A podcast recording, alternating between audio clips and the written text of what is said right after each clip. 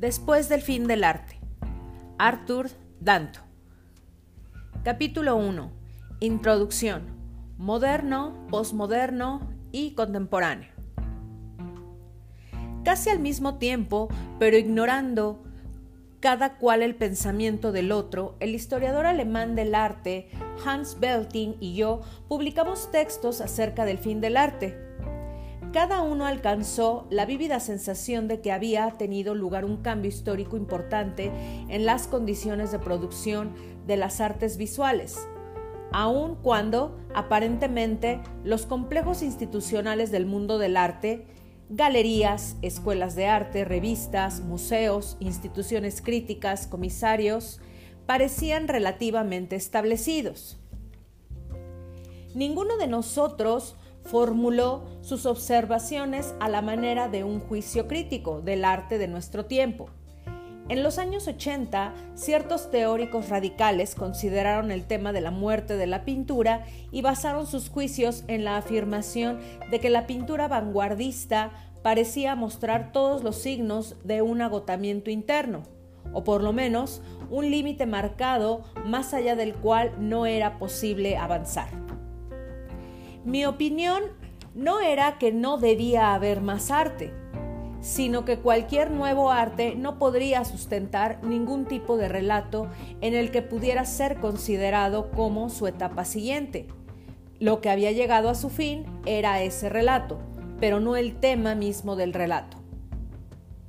El arte contemporáneo, escribió Belding, manifiesta una conciencia de la historia del arte, pero no la lleva mucho más lejos.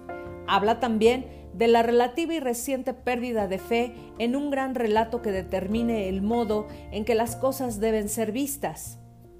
En parte esto significa no pertenecer ya a un gran relato inscrito en algún sitio de nuestra conciencia que entre la inquietud y el regocijo marca la sensibilidad histórica del presente. Esto ayuda a definir una aguda diferencia entre el arte moderno y el contemporáneo, cuya conciencia, creo, comenzó a aparecer a mediados de los 70. Esta es una característica de la contemporaneidad y debió de comenzar insidiosamente sin eslogan o logo, sin que nadie fuera muy consciente de que hubiese ocurrido. El arte contemporáneo no hace un alegato contra el arte del pasado. No tiene sentido que el pasado sea algo de lo cual haya que liberarse, incluso aunque sea absolutamente diferente del arte moderno en general. En cierto sentido, lo que define al arte contemporáneo es que dispone del arte del pasado para el uso que los artistas le quieran dar. Lo que no está a su alcance es el espíritu en el cual fue creado ese arte. La diferencia es que ya no hay un plano diferente para distinguir realidades artísticas ni esas realidades son tan distantes entre sí. Esto se debe a que la percepción básica del espíritu contemporáneo se formó sobre el principio de un museo en donde todo arte tiene su propio lugar, donde no hay ningún criterio a priori acerca de cómo el arte deba verse y donde no hay un relato al que los contenidos del museo se deban ajustar. Hoy los artistas no consideran que los museos están llenos de arte muerto, sino llenos de opciones artísticas vivas. En cierto sentido, el museo es causa, efecto y encarnación de las actitudes y prácticas que definen el momento post-histórico del arte Generalmente se considera que la filosofía moderna empieza con René Descartes y que se distinguió por el giro hacia lo interior que adoptó dicho filósofo. En él que el problema no es tanto como son realmente las cosas, sino como alguien cuya mente está estructurada de cierta manera está obligado a pensar que son las cosas. Descartes comenzó a traer las estructuras del pensamiento a la conciencia, donde podemos analizarlas críticamente y así comenzar a comprender de una vez por todas qué somos y cómo es el mundo. Desde que el mundo es definido por el pensamiento, el mundo y nosotros estamos hechos literalmente a imagen el uno del otro. Hay una analogía con la historia del arte. El modernismo marca un punto en el arte antes del cual los pintores se dedicaban a la representación del mundo, pintando personas, paisajes y eventos históricos tal como se les presentaban o hubieran presentado al ojo. Con el modernismo, las condiciones de la representación se vuelven centrales. De aquí que el arte, en cierto sentido, se vuelve su propio tema. Es importante señalar que el concepto de modernismo no es meramente el nombre de un periodo estilístico que comienza en el último tercio del siglo XIX, a diferencia del manierismo, que es un periodo estilístico que comenzó en el primer tercio del siglo XVI. El manierismo sigue a la pintura renacentista y es sucedido por el barroco. Este a su vez por el rococó, que también es seguido por el neoclasicismo, al que sucede el romanticismo. Estos implicaron cambios decisivos en el modo en que el arte representa el mundo, cambios, podría decirse, de coloración y temperamento, desarrollados a partir de una reacción contra sus antecesores y en respuesta a todo tipo de fuerzas extraartísticas en la historia y en la vida. Mi impresión es que el modernismo no sigue en este sentido al romanticismo el modernismo está marcado por el ascenso a un nuevo nivel de conciencia, reflejado en la pintura, como un tipo de discontinuidad, como si acentuar la representación mimética se hubiera vuelto menos importante que otro tipo de reflexión sobre los sentidos y los métodos de la representación. El asunto es que moderno no solamente significa lo más reciente, significa en filosofía y en arte una noción de estrategia, estilo y acción.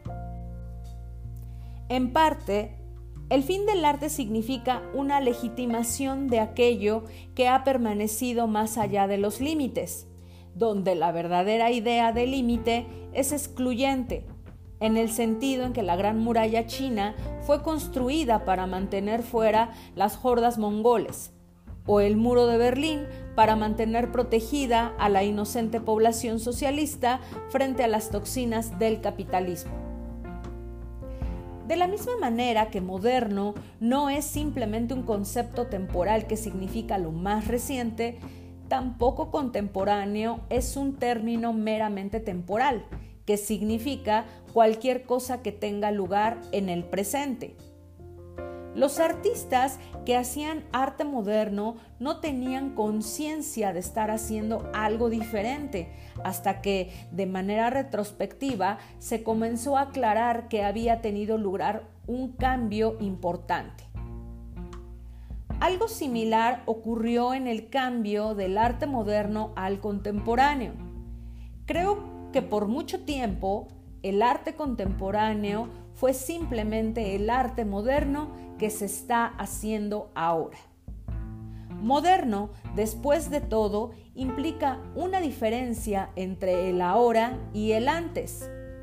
El término no se podría usar si las cosas continuaran siendo firmemente y en gran medida las mismas. Esto implica una estructura histórica y en este sentido es más sólida que una expresión como lo más reciente. Contemporáneo, en el sentido más obvio, significa lo que acontece ahora. El arte contemporáneo sería el arte producido por nuestros contemporáneos. Así como la historia del arte ha evolucionado internamente, el arte contemporáneo ha pasado a significar el concebido con una determinada estructura de producción, no vista antes, creo en toda la historia del arte. Entonces así como moderno ha llegado a denotar un estilo y un periodo y no tan simplemente un arte reciente, contemporáneo ha llegado a designar algo más que el arte del presente.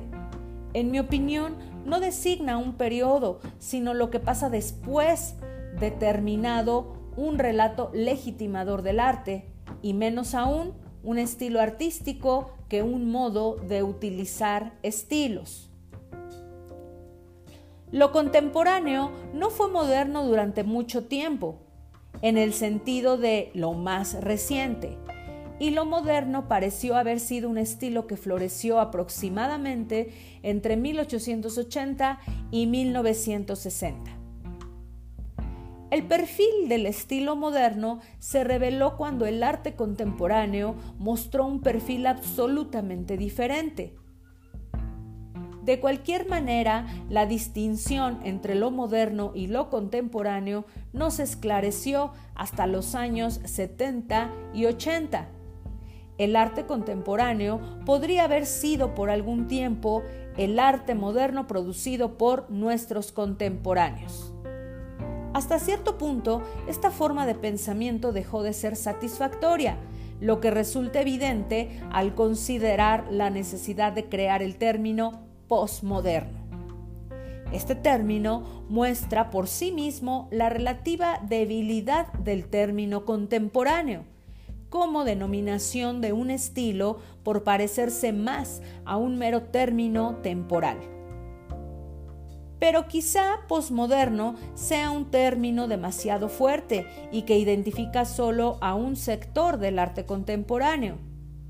En realidad me parece que el término postmoderno designaría cierto estilo que podemos aprender a reconocer como podemos aprender a reconocer rasgos del barroco o del rococó. Así, lo contemporáneo es desde cierta perspectiva un periodo de información desordenada, una condición perfecta de entropía estética, equiparable a un periodo de una casi perfecta libertad. La década de los 70 fue una época en la que debió de parecer que la historia había perdido su rumbo, porque no había aparecido nada semejante a una dirección discernible. Si pensamos que 1962 marcó el final del expresionismo abstracto, tendríamos entonces muchos estilos que se suceden a una velocidad vertiginosa. El campo de color en pintura, abstracción geométrica, neorealismo francés, pop, op art, minimalismo, arte povera y luego lo que se llamó nueva escultura. Luego Cerca de los 80 surge el neoexpresionismo y parece que se ha encontrado una nueva dirección. Y luego vuelve la sensación de que no hay nada parecido a una dirección histórica. Más tarde nace la sensación de que la característica de este nuevo periodo era la ausencia de dirección y que el neoexpresionismo era más una ilusión que una verdadera dirección. El arte conceptual demostró que no necesariamente debe haber un objeto visual palpable para que algo sea una obra de arte. Esto significa que ya no se podría enseñar el significado del arte a través de ejemplos. También implica que en la medida en que las apariencias fueran importantes, cualquier cosa podría ser una obra de arte y que si se hiciese una investigación sobre qué es el arte, sería necesario dar un giro desde la experiencia sensible hacia el pensamiento. En una entrevista del año 1969, el artista conceptual Joseph Gossut afirmó que la única tarea para un artista de nuestro tiempo era investigar la naturaleza misma del arte la pregunta filosófica sobre la naturaleza del arte surgió dentro del arte cuando los artistas insistieron Presionaron contra los límites después de los límites y descubrieron que estos cedían. Sin embargo, solo en los años 60 fue posible una filosofía seria del arte, que no se basara puramente en hechos locales. Solo cuando quedó claro que cualquier cosa podía ser una obra de arte, se pudo pensar en el arte filosóficamente. Y fue allí donde se asentó la posibilidad de una verdadera filosofía general del arte. Pero, ¿qué pasa con el arte en sí mismo? ¿Qué hay con el arte después de la filosofía? ¿Qué pasa con el arte después del fin del arte?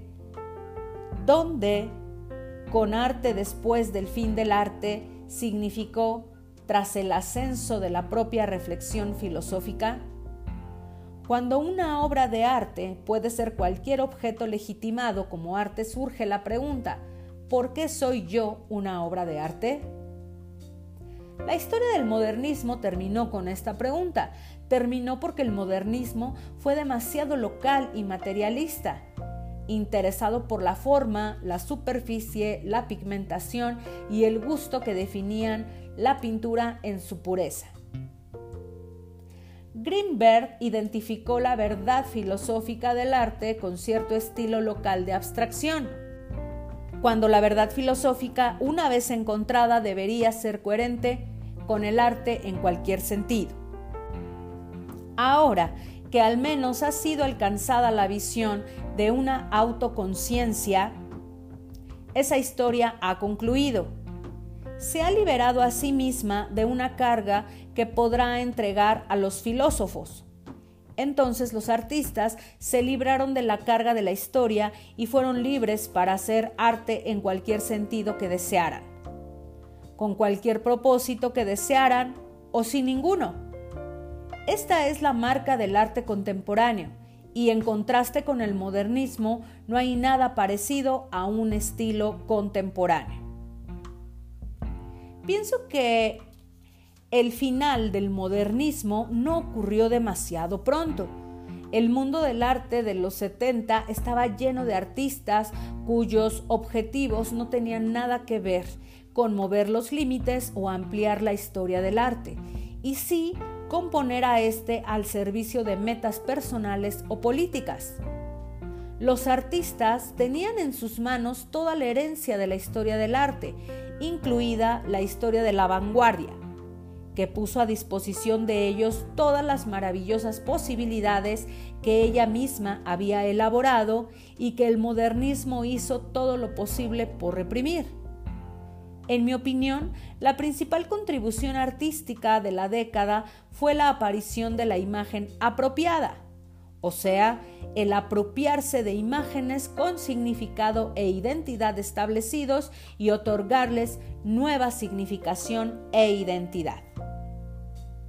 Estas posibilidades artísticas son realizaciones y aplicaciones de enorme contribución filosófica a la propia autocomprensión del arte de los 60 esas obras de arte pueden ser imaginadas o producidas exactamente como meras cosas reales que no exigen el estatus de arte.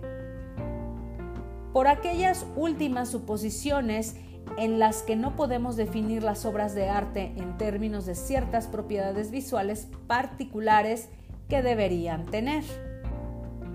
Lo visual desapareció con la llegada de la filosofía al arte era tan poco relevante para la esencia del arte como lo bello. Para que exista el arte ni siquiera es necesario la existencia de un objeto y si bien hay objetos en las galerías, pueden parecerse a cualquier cosa. Se debe aclarar que hay por lo menos tres modelos en dependencia del tipo de arte que consideremos. Si trata de la belleza, de la forma o de lo que llamo el compromiso que define nuestra relación con él. El arte contemporáneo es demasiado pluralista en intenciones y acciones como para permitir ser encerrado en una única dimensión. Se puede argumentar que en gran parte es incompatible con los imperativos de un museo donde se requiera una clase totalmente diferente de administración. Para que un museo se comprometa con este tipo de arte, debe renunciar a gran parte de la estructura y la teoría que lo define en sus otros dos modelos. Sin embargo, el museo mismo es solo una parte de la infraestructura del arte que tarde o temprano asumirá el fin del arte y el arte de después del fin del arte. El artista, la galería, las prácticas de la historia del arte y la estética filosófica en tanto disciplina deben en su conjunto, en uno u otro sentido, ofrecer un camino y ser diferentes, quizá muy diferentes de lo que han sido desde hace mucho tiempo.